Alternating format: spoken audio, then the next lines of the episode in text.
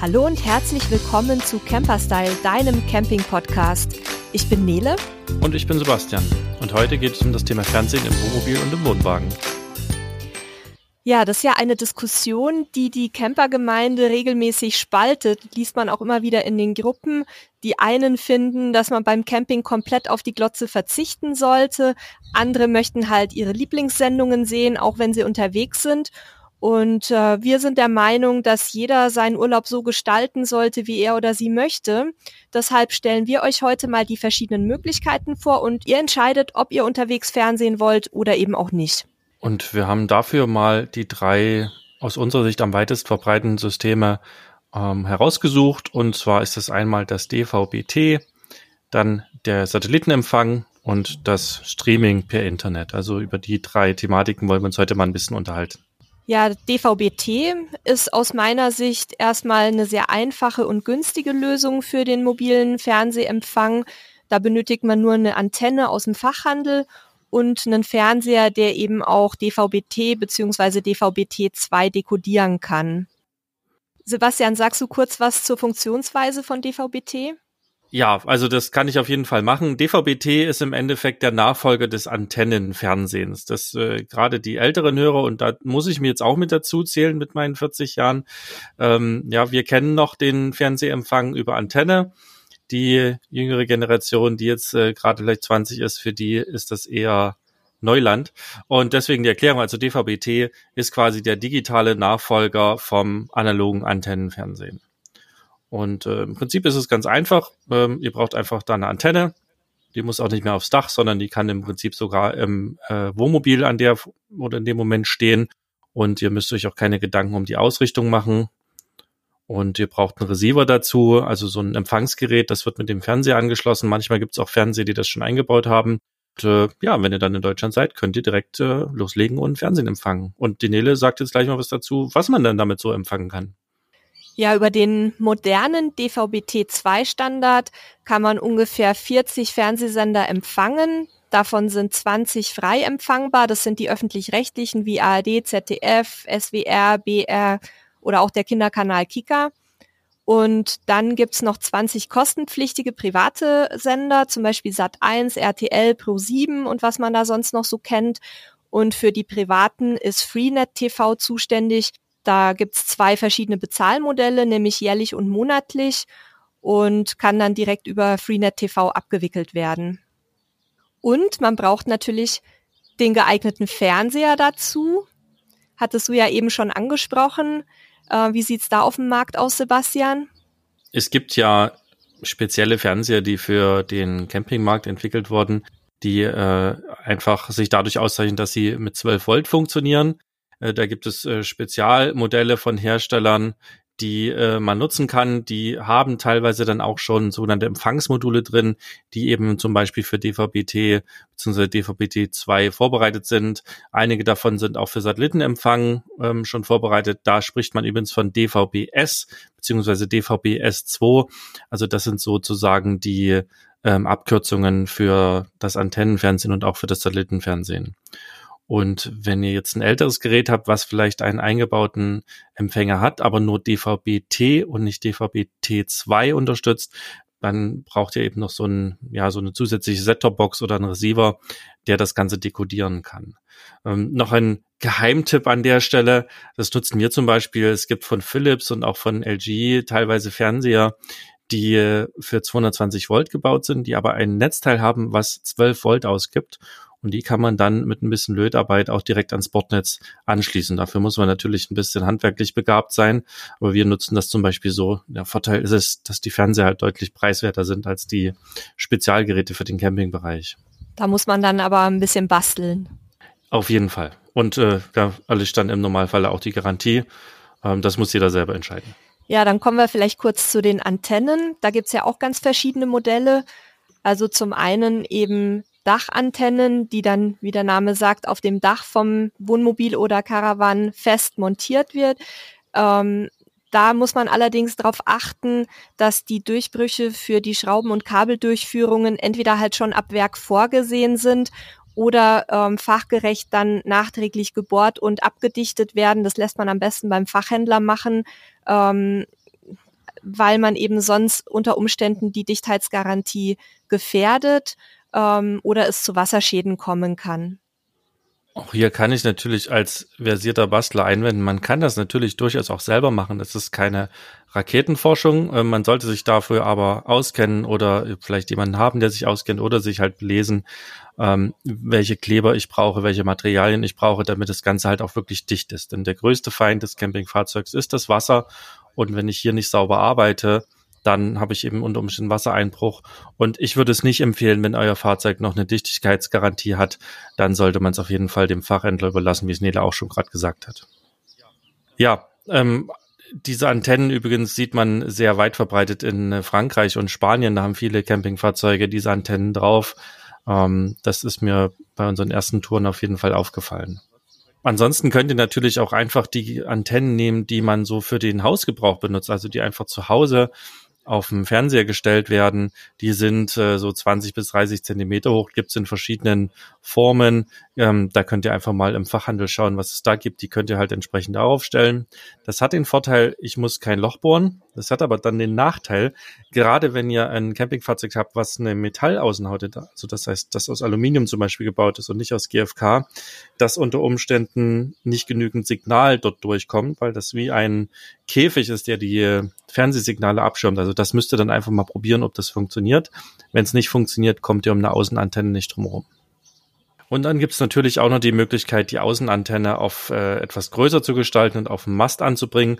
Das ist zum Beispiel dann sinnvoll, wenn ich in einem Talkessel vielleicht stehe, wo es jetzt keinen guten Antennenempfang gibt. Und dann muss ich auch irgendwie ein Kabel nach innen führen. Da gibt es dann auch spezielle Außensteckdosen, die so ein Antennenkabel durchführen. Ähm, manch einer macht es auch einfach durch eine Türe und durch die Gummidichtung oder durch ein geöffnetes Fenster. Das muss man dann halt beim Fahren immer wieder abbauen. Also da gibt's auch eine ganze Menge Lösungen, die man quasi schnell auf und wieder abbauen kann und äh, mitnehmen kann. Ja, und ganz ohne Auf- und Abbau und ähm, weitestgehend ohne Kabelsalat gibt's noch eine Lösung. Das ist die, die wir auch haben. Die ist allerdings noch relativ unbekannt. Das sind die sogenannten Folienantennen. Die werden entweder auf der Innenseite der Außenhaut angebracht oder an einer unauffälligen Stelle im Innenraum des Fahrzeugs. Die werden verklebt, zum Beispiel in einem Staufach oder in einem Schrank. Und das hat halt den Vorteil, dass ich die nicht immer auf und abbauen muss und dass ich aber auch keine Löcher oder Durchbrüche bohren muss. Also die Montage, die ist werkzeuglos, kann man eigentlich auch selber machen. Und am Ende habe ich halt die Antenne dann irgendwo versteckt, so dass die dann auch nicht stört im, im Wohnraum. Ja, das ist natürlich auch eine praktische Variante. Ähm, kommen wir zum Abschluss vom DVB-T bzw. DVB-T 2 noch zu den Empfangsgebieten. Also ihr könnt das Ganze eigentlich deutschlandweit ähm, empfangen. Es gibt natürlich immer die Ausnahmen, ähm, Täler zum Beispiel oder ähm, hinter hohen Gebäuden. Dann kann es natürlich sein, dass das Funksignal äh, so abgeschwächt wird, dass es nicht mehr genügend ankommt. Das hängt dann auch von der Antenne ab. Ihr könnt also deutschlandweit alle Sender empfangen, und zwar die öffentlich-rechtlichen kostenlos und die privaten gegen Zahlung an äh, Freenet TV eben könnt ihr dann auch empfangen. Und im Ausland ist DVB-T auch verbreitet. Also ich weiß es vor allen Dingen in Spanien und Frankreich, dass viele Camper das nutzen. Der Nachteil für uns Deutsche äh, ist dann halt, dass es aber dort natürlich dann nur Programme in der Landessprache gibt. Das heißt, in Spanien habe ich nur spanische Sender, in äh, Frankreich nur französische und im, äh, in England zum Beispiel nur englischsprachige. Ja, wenn ich damit aber leben kann, dann ist es auf jeden Fall auch für Reisende eine spannende Variante. Kann ja auch ganz interessant sein, um vielleicht Sprachkenntnisse etwas zu vertiefen oder äh, so ein bisschen mehr in die Kultur vor Ort einzutauchen, wenn man eben so zumindest ein Grundwissen der jeweiligen Landessprache hat. Auf jeden Fall hilft's beim Lernen. Wir nutzen das auch so. Ja, wenn ich jetzt aber im Ausland meine gewohnten Sender empfangen möchte und vielleicht auch ein bisschen weiter wegreisen möchte in etwas entlegenere Regionen, dann bietet sich natürlich das klassische Satellitenfernsehen an, sieht man ja auch bei ganz vielen Campern. Die haben dann ähm, Antennen, also entweder Schüsseln oder andere Antennen auf dem Dach verbaut. Ähm, da kann ich neben Fernsehen auch Radio hören oder mit Einschränkungen sogar Internet empfangen. Dazu kommen wir aber gleich noch, ob äh, letzteres sinnvoll ist oder nicht. Vielleicht ähm, erklären wir erstmal, welche Komponenten dafür nötig sind. Sebastian, da bist du ja der Technikspezialist. Ja, Wir brauchen als erstes die umgangssprachige Schüssel. Das ist aber keine Salatschüssel, die da irgendwo steht, sondern ihr kennt es wahrscheinlich äh, von Häusern, diese ähm, gebogenen, ja, meistens weißen Schalen, die da irgendwo an den Wänden sind, mit einem Arm dran und an dem Arm hängt noch ein bisschen Elektronik. Das nennt man LNB, also Empfangskopf oder ausgeschrieben Low Noise Block und äh, beides zusammen ähm, empfängt sozusagen das Satellitensignal. Ne? Die Satelliten sind oben am Himmel, senden ihr Signal und diese Schüssel quasi bündelt die Signale und äh, reflektieren sie auf dieses LNB sehr konzentriert und dort werden eben die Signale dann entgegengenommen. Dann gibt es normalerweise noch ein Steuergerät und ein Receiver. Ähm, teilweise gibt es auch das Steuergerät im Receiver. Ähm, teilweise ist der Receiver auch im Fernseher. Also da gibt es verschiedene Methoden, aber diese vier Elemente braucht ihr halt letzten Endes. Und ähm, das Ganze wird natürlich auf dem Dach montiert oder ist auch tragbar. Da sagen wir gleich nochmal was dazu. Und ähm, was wichtig ist, dass die Anlage je nach Standort ausgerichtet werden muss. Der Satellit hat nämlich eine feste Position. Also der dreht sich quasi mit der Erde mit. Ja, das heißt, der umkreist die Erde nicht äh, und kommt immer mal wieder. Das wäre ja blöd, weil dann würde der Fernsehempfang mal da sein, mal weg sein, sondern der hat eine feste Stelle. Und äh, wenn ich mich natürlich bewege, dann äh, muss ich die Satellitenschüssel neu ausrichten. Das ist also ganz, ganz wichtig. Und allerwichtigster Punkt, und ich glaube, die meisten Camper haben es schon beobachtet, wenn das Campingfahrzeug ankommt, wird erstmal die Satellitenschüssel aufgeklappt und dann wird erstmal geguckt, ob Empfang ist. Und stehe ich äh, neben einem Baum, der quasi zwischen mir und dem Satelliten oder mit zwischen meiner Antenne und dem Satelliten ist, dann ist es Essig mit dem Empfang. Ihr braucht also immer eine freie Sicht äh, Richtung des Satelliten. Ja, du hattest ja gerade schon was gesagt zur Ausrichtung. Ähm, da ist vielleicht nochmal wichtig einzuwerfen, dass eben unterschieden wird zwischen manuellen und vollautomatischen Anlagen. Die manuellen Anlagen sind deutlich günstiger, die bekommt man schon ab circa 300 Euro in einer ordentlichen Qualität, geht aber auch noch günstiger. Manchmal gibt es Sonderangebote im Discounter.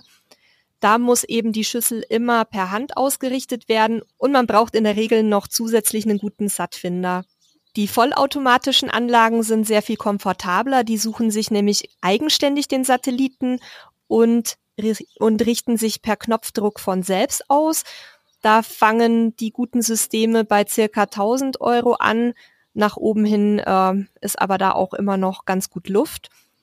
Und der Sonderfall ist die SAT-Anlage für den Internetempfang. Das, also Internetempfang ist grundsätzlich über Satelliten möglich. Das hatten wir auch schon in unserer Folge Internet unterwegs angesprochen. Die sind allerdings sehr teuer.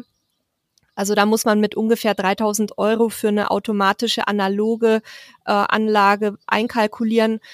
Und das lohnt sich eigentlich nur für Vielnutzer und Dauerreisende mit ganz langen Auslandsaufenthalten außerhalb der Zivilisation.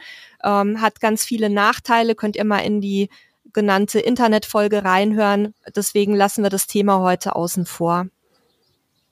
Ja, das ist wirklich ein absolutes Nischenthema und es lohnt sich eigentlich nur darüber nachzudenken, wenn ich wirklich weit, weit weg von der Zivilisation fahren möchte und Internet brauche, dann lohnt sich das. Wir hatten selber so eine Anlage, zwar eine, die für einen äh, stationären Gebrauch war, die wir quasi aufs Dach geschraubt haben, aber ähm, das funktioniert innerhalb von Deutschlands und Spanien jetzt noch so ein bisschen. Ähm, aber am Meer und auch in Griechenland zum Beispiel gab es damit massive Probleme. Deswegen aus unserer Sicht dafür einfach nicht empfohlen. Ja, gucken wir uns äh, nochmal die verschiedenen Antennentypen an. Ähm, Nele hat es ja schon ein bisschen angesprochen. Also es gibt halt einmal die tragbaren Antennen. Umgangssprachlich bezeichnet man die so auch als Sattkoffer, weil im Prinzip sind das äh, Köfferchen und da ist eben so eine mehr oder weniger kleine Antenne drin. Man kennt es teilweise auch von den LKWs. Ähm, auf dem Rastplatz könnt ihr mal gucken. Die haben manchmal so kleine runde Antennen auf ihren Spiegeln, wenn die ähm, sozusagen Pause machen. Und dann gibt's die eben bis auch 85 Zentimeter Durchmesser ähm, und äh, zum Rumtragen. Also gerade Camper, die sehr lange auf einem Campingplatz sind, nutzen das sehr gerne weil die Anlagen sehr günstig sind. Die andere Variante und äh, so der, der Klassiker sind diese Parabolantennen, Schüsseln, die man einfach im Baumarkt kaufen kann. Ähm, die muss ich dann eben auf einen, auf einen Stativ oder auf einen, auf einen Ständer packen, kann die dann neben meinem Wohnmobil, neben meinen Wohnwagen stellen, ein Kabel legen. Meistens wird das dann durchs Fenster irgendwie geführt und muss die eben manuell ausrichten. Ähm, Vorteil der Lösung ist natürlich super günstig. Ich kann halt diese ganz normale Heimtechnik nutzen, ja, die ich im Baumarkt für, für 50, 100 Euro bekomme Und äh, Nachteil ist natürlich, sie ist äh, sehr oder relativ schwer, weil sie eben aus Metall ist. Sie ist relativ sperrig. Ich muss immer den Arm demontieren und ähm, ich muss sie eben auch noch manuell ausrichten. Also es ist zwar eine sehr preiswerte Variante, aber eben dann nur sinnvoll, wenn ich halt wirklich lange an einem Platz stehe und mich einmal immer mit diesem Auf- und Abbau eben beschäftigen möchte. Wobei dies ja im Campingfachhandel auch für, speziell für Wohnmobile und, und Wohnwagen als vollautomatische Varianten gibt. Die sind natürlich dann deutlich teurer, bieten aber natürlich auch den äh, besten Empfang, je nachdem, wie groß die Schüssel ist, sage ich mal. Ja, du hattest ja eben auch schon die Empfangsreichweiten angesprochen. Die fallen eben je nach Spiegelgröße der Antenne ganz unterschiedlich aus. Manche Antennen schaffen im Prinzip ganz Europa, teilweise auch noch ein Teil von Nordafrika und andere stoßen dann schon in Spanien oder Portugal in den Randgebieten an ihre Grenzen. Ähm, also man kann sagen, je größer die, der Spiegel, desto besser der Empfang auch im, im Randgebiet. Und wenn ich jetzt als deutscher Urlauber im Ausland deutsche Sender sehen möchte, was wahrscheinlich der Regelfall sein dürfte, muss ich dann den Satelliten Astra 1 einstellen oder auch Hotbird, da laufen einige wenige deutschsprachige Sender. Sebastian, Gewicht und Größe hatte sie eben auch schon kurz erwähnt. Ähm, vielleicht können wir da noch mal näher drauf eingehen. Das ist ja für viele wichtig, ähm, die auch gerade wenig Zuladung vielleicht dabei haben. Ähm, wie sieht's da aus bei den verschiedenen Antennentypen? Grundlegend sehr unterschiedlich. Die kleineren tragbaren sind natürlich deutlich leichter als die großen für zu Hause. Also ich sag mal so im Schnitt liegt ihr zwischen 11 und, und 18 Kilogramm äh, plus Fernseher. Also es kann durchaus sein, dass das Ganze äh, bis zu 20 Kilo ausmacht, was ihr euch da ins Wohnmobil und ins Campingfahrzeug packt. Das klingt jetzt vielleicht nicht viel, aber ihr wisst ja, das äh, läppert sich so zusammen, ne? Und äh, hier mal und dort mal und überall mal 20 Kilo und äh, schwupps ist die Zuladung äh, voll. Und natürlich die, die gängigen Größen, also die Parabolantennen sind äh, im Normalfall zwischen 65 und 85 Zentimeter im Durchmesser, bei die 85er dann schon recht groß sind, aber den Vorteil bieten, dass ich auch am Nordkap oder eben auch äh, in Portugal an der Westküste definitiv gutes, äh, guten Empfang habe. Und die Flachantennen sind so äh, 55 bis äh, 50 Zentimeter in der Breite die sind dann auch im Durchmesser, ne, die haben ja keinen Durchmesser, weil sie sind ja viereckig, aber sind halt auch nicht sonderlich hoch. Und die Kuppelantennen haben meist so eine Höhe von 40 Zentimeter und damit halt auch einen Durchmesser von 40 Zentimetern. Also damit ihr mal so ein bisschen äh, Vorstellung von der Größe habt. Da kann es sich aber auch lohnen, einfach mal in Campingfachhandel zu gehen und sich das Ganze einfach auch mal vor Ort anzugucken. Und natürlich einfach mal auf dem Campingplatz rumschleichen und mal gucken, was die Leute da so für Antennen auf dem Dach haben. Da habt ihr auch ein gutes Gefühl für die Größe. Vielleicht da auch noch ein Tipp von uns. Also wenn ihr den Platzbedarf auf dem Dach vorher ermittelt, was sich vor allem dann natürlich anbietet, wenn ihr noch mehr darauf verbauen wollt, wie zum Beispiel eine Solaranlage, dann könnt ihr euch von den Herstellern oft eine sogenannte Platzbedarfskizze anfordern, also von den Satellitenherstellern. Ähm, das stellen die gerne zur Verfügung, damit eben die Kunden Fehlkäufe vermeiden können.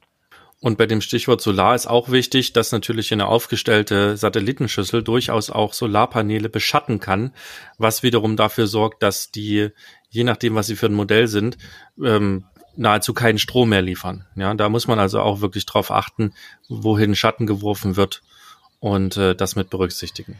Ich denke, da kann es auch einfach sinnvoll sein, wenn man selber wenig Erfahrung hat, sich mal beraten zu lassen, entweder im Fachhandel selbst oder auch bei anderen Campern, die ähm, solche Systeme verbaut haben. Die haben das sicherlich dann weitestgehend auch schon berücksichtigt.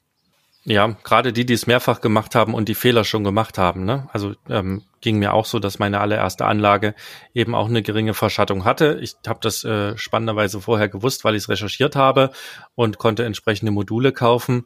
Aber wenn man davon noch nichts gehört hat, ähm, dann kann das eben wirklich sehr, sehr ärgerlich sein, weil man eine große Solaranlage auf dem Dach hat, die dann unter Umständen bei aufgestellter Satzschüssel gar keinen Strom mehr liefert oder wirklich nur sehr wenig. Dann würde ich sagen, Sebastian, kommen wir zu deinem Lieblingsthema Internet. Ähm, wir haben ja zum Internet unterwegs, wie gesagt, schon eine eigene Folge gemacht. Da könnt ihr mal reinhören, ähm, was es da eben für verschiedene Lösungen gibt, welche Datenvolumina ihr unter Umständen braucht. Und eben auch Fernsehen ist mit entsprechend hohem Datenvolumen mit einem guten Internetempfang nutzbar. Zum Beispiel über Laptop, Tablet, Smart TV oder mit äh, Fire TV Stick. Ähm, Apple TV ist natürlich auch so ein Stichwort. Da würde ich aber jetzt gerne nochmal an Sebastian übergeben. Da hast du, glaube ich, den äh, besseren Überblick, weil wir sind ja nicht so die, die Fernsehgucker. Meine Frau und ich gucken gerne vor allen Dingen Serien, sind da äh, nahezu süchtig nach Serien und äh, von daher ist natürlich das Internet mit seinen ganzen Streamingdiensten für uns ideal, zumal wir ja, weil wir es fürs Arbeiten brauchen, auch äh, sowieso schnelles Internet äh, in einer unlimitierten Form quasi immer an Bord haben. Und äh, damit sind wir halt die absoluten Streaming-Pros, würde ich sagen. Und ähm, ich kann euch erstmal sagen, was wir so alles nutzen. Ähm, Nele hat es ja schon ein bisschen angedeutet. Also was man immer nutzen kann, sind die Mediatheken der Sender, also sowohl der öffentlich-rechtlichen als auch der privaten Sender.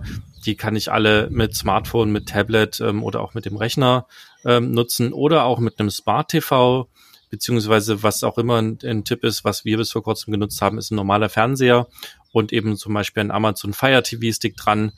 Den schließe ich einfach per HDMI dran. Wir verlinken euch das auch alles, was wir hier erzählen, nochmal in den Show Notes, dass ihr euch das nochmal angucken könnt. Damit kann ich halt auch viele Mediatheken zum Beispiel nutzen. Ähm, wir sind mittlerweile umgestiegen und haben im Wohnmobil ein Apple TV drin. Das, äh, das Apple TV habe ich umgebaut, damit es mit 12 Volt äh, Bordspannung läuft. Das hängt also direkt am Stromnetz dran.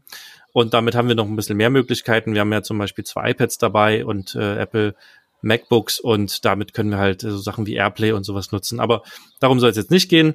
Was nutzen wir denn noch für Dienste, um Internet äh, oder Fernsehen übers Internet anzugucken? Also neben den Mediatheken nutzen wir unser Netflix-Abo. Wir haben, da wir viel bei Amazon bestellen, auch so das sowieso das Prime-Abo und da sind ja auch Prime-Videos mit dabei, eine ganze Menge Filme und Serien. Wir testen gerade Disney Plus, ist auch ein neuer Dienst mit sehr vielen Marvel Comics zum Beispiel. Wer also Comic-Fan ist, wird das lieben. Apple hat mittlerweile Apple TV Plus, also einen eigenen Streaming-Dienst, der aber na eher noch enttäuschend ist. Wir nutzen selber ansonsten noch Join testweise und haben natürlich auch YouTube, was wir intensiv nutzen, wo man sich natürlich auch Videos anschauen kann. Ihr könnt sogar unseren Podcast bei YouTube hören, wenn ihr wollt. Und daneben gibt's dann noch TV Now, Setu oder auch Waipu TV und natürlich noch unzählige andere Angebote, die ihr mit äh, zumindest Tablets und Smartphones und auch Rechnern nutzen könnt und teilweise eben auch mit so einem Fire TV Stick zum Beispiel oder auch mit einem Smart TV, also mit einem Fernseher, auf dem ich auch Apps installieren kann. Darf ich mal fragen, was ihr so für einen Datendurchsatz im Monat habt, wenn ich das so höre hier mit den ganzen Angeboten, die ihr nutzt? Also das kann schon mal an die 3000 Gigabyte im Monat sein. Das ist also durchaus sehr viel. Das liegt natürlich nicht nur am Fernsehen, am Streaming, sondern vor allen Dingen auch am Arbeiten, am äh, Videoschnitt, äh, am Übertragen von großen Daten. Und ähm, wir haben aber mal ein bisschen gerechnet und mal ein bisschen gemessen, was wir so quasi an Daten übertragen. Und äh, wenn ich zum Beispiel Netflix nutze, dann kann ich in der niedrigen Qualität vier Stunden für ein Gigabyte schauen. Aber wenn ich schon eine hohe Qualität habe, also so die Standardqualität, dann reicht es nur noch für eine Stunde pro Gigabyte. Und bei HD, dann ist es noch viel mehr. Bei Amazon bekomme ich für eine Stunde oder brauche ich für eine Stunde ungefähr ein halbes Gigabyte Daten. Wenn man Sky oder Dessen benutzt, um zum Beispiel Bundesliga zu streamen, dann muss ich für 90 Minuten Fußball auch durchaus mal 2,5 Gigabyte einplanen. Und wir haben uns auch mal YouTube angeguckt. Wenn ich also 360p nutze, das ist so eine Auflösung, die, naja, schon ein bisschen an eine Briefmarkengröße erinnert, dann habe ich da 300 Megabyte pro Stunde bei 480p. Das ist dann quasi untere Grenze zum Schauen. 500 Megabyte wenn ich HD äh, benutze, 720p genannt, dann habe ich ein Gigabyte pro Stunde und bei Full HD sind es schon zwei Gigabyte pro Stunde. Also das sind so mal die Daten. Dann könnt ihr selber ausrechnen, jeden Tag eine Serie gucken bei Netflix in hoher Qualität und dann bin ich in der Woche sieben Gigabyte los. Und wenn ihr dann noch irgendwelche Teenager-Kinder mit an Bord habt, dann könnt es mal gut verdoppeln oder verdreifachen, denke ich. Ja, das ist auf jeden Fall ein Thema. Ähm, dafür haben wir, wie gesagt, aber ja auch unsere Internetfolge gemacht, wo wir dann nochmal drauf eingegangen sind, ähm, welche Datenvolumina ich wo so bekomme. Und äh, das solltet ihr auf jeden Fall vorher schon gehört haben. Die Folge ist ja schon draußen. Und ähm, dann könnt ihr das hier mit dem Wissen ganz gut kombinieren. Dann schauen wir uns vielleicht zum Abschluss nochmal so ein bisschen an, welche ähm, Lösungen für wen am besten geeignet sind, beziehungsweise welche Lösungen für welche Bedürfnisse empfehlenswert sind. Also ich würde jetzt mal sagen, wenn ich ähm, lineares Fernsehen haben möchte, also zum Beispiel ähm, Tagesschau oder ähm, meine, meine Lieblingsseifenoper oder ähm, irgendwelche Spielfilme, die eben im Fernsehen laufen, dann bietet sich sicherlich DVB-T oder eine SAT-Anlage besser an. Wenn ich dagegen halt viele Serien gucke, die nicht linear angeboten werden, wie über Netflix, ähm, oder wenn ich überhaupt halt nicht abhängig sein möchte von Uhrzeiten, dann ähm, auf jeden Fall Internet, oder? Ja, das sehe ich ähnlich. Also ne, dort kann ich ja gerade sehr günstig mit einem Tablet, was häufig vorhanden ist, oder selbst mit einem Smartphone eben ähm, Filme, Serien gucken. Das ist also fürs Budget auch ganz hilfreich. Ja, ansonsten für kleines Budget eben auch eine tragbare Satellitenanlage oder eine DVB-T-Anlage bieten sich da an. Oder eben auch ein Fahrzeug schon kaufen, wenn ich gerade neu kaufe, was vielleicht auch eine Satanlage mit drauf hat. Ja, und ähm, dann hängt es natürlich auch ein bisschen von den Reisezielen ab, neben dem Budget. Ähm, wenn ich jetzt hauptsächlich in der Region Deutschland, Österreich, Schweiz unterwegs bin, reicht sicherlich DVB-T ähm, mit den deutschsprachigen Sendern.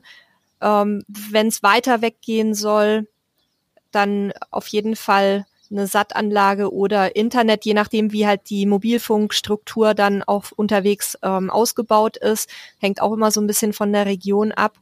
Und bei der Satellitenantenne ähm, muss man halt drauf gucken, je entlegener die Gegend ist, also je weiter außerhalb der Zivilisation, desto größer sollte dann der Antennenspiegel sein. Für die Randgebiete in Europa, die wir vorhin schon genannt hatten, also Portugal, Griechenland, Nordkap und so weiter, ähm, ist auf jeden Fall eine 85er Antenne sinnvoll. Aber da kommen wir dann eben wieder zu dem Punkt, den wir vorhin auch schon mal angesprochen hatten, die Platz- und Gewichtsreserven. Auf jeden Fall. Also gerade wenn ich wenig Platz und oder wenig Zuladung äh, übrig habe, dann bietet sich als erstes Internet an, weil im Zweifel habe ich das Tablet sowieso dabei und ähm, mein Telefon oder ein Router. Ähm, wenn ich ein bisschen mehr Gewicht mitnehmen kann, halt ein normaler Fernseher mit DVB-T dran, weil die Antenne selber und der Receiver nicht so schwer sind. Und wenn ich etwas komfortabler ähm, Platz und äh, sozusagen Zuladung habe, dann bietet sich natürlich eine tragbare oder auch eine automatische Satellitenanlage auf dem Dach an. Also müsst ihr einfach ein bisschen gucken, was sozusagen ähm, für euch passt. Und wenn ich Platzprobleme auf dem Dach habe, vielleicht durch Solar oder weil ich ein kleines Dach habe, dann können eben Kuppelantennen und Flachantennen auch eine gute Alternative sein. Und zu guter Letzt ähm, denke ich auch, sollte man so ein bisschen im Auge behalten, wie oft man seinen Standort wechseln möchte. Gerade wenn es dann darum geht, sich ähm, zwischen manueller oder ähm, automatischer Anlage zu entscheiden. Wenn ich jetzt lange an einem Platz bleibe, dann reicht sicherlich eine manuelle Anlage aus, weil die richte ich einmal aus und dann habe ich ja den Satelliten gefunden. Ähm, bei häufigen Ortswechseln ähm, würde ich eher zu was vollautomatischem tendieren, weil man sonst einfach irgendwann auch genervt ist, wenn man dann ständig äh, nachjustieren muss. Oder eben dann auch ähm, eine Internetlösung, da muss ich mich um nichts mehr kümmern, außer um einen einigermaßen stabilen Mobilfunkempfang. Und auch der kann ja je nach Standort manchmal auch kritisch sein, wobei ich sagen muss, wir sind jetzt fünf Jahre unterwegs und äh, den schlechtesten Mobilfunkempfang hatten wir immer in Deutschland, was natürlich auch daran liegt, dass man im Ausland durch Roaming immer die Wahl zwischen mehreren Anbietern hat. Also gerade im Ausland ähm, würde ich äh, immer auf SAT oder Internet setzen, weil ich da ja eine recht gute Ausleuchtung oder recht guten Empfang überall habe. Ja, und in Bayern würde ich in manchen Regionen auf gar nichts setzen. da hat man nämlich, da hat man nämlich überhaupt keinen Internetempfang ähm, in manchen Gebieten. Aber das ist nochmal ein ganz eigenes Thema. Da müssen wir mal gucken, dass wir mal den Wirtschaftsstandort Bayern ein bisschen vorwärts bringen. Also da wahrscheinlich dann auch eher äh, Satellit oder DVB-T. Dann hoffen wir, dass wir euch mit dieser Folge ein bisschen was mitgeben konnten an Wissen, dass ihr vielleicht auch eine Entscheidungsgrundlage für euch habt, wenn ihr gerade vor einer Entscheidung steht, wie ihr das mit dem Fernsehen machen wollt oder wenn euch die Kinder in den Ohren liegen, dass sie doch unterwegs Fernsehen schauen wollen oder der Mann oder die Frau, wer auch immer. Wir hoffen, dass wir euch helfen können ein bisschen damit. Wenn es euch gefallen hat, dann äh, abonniert doch unseren Podcast, damit ihr keine Folge verpasst.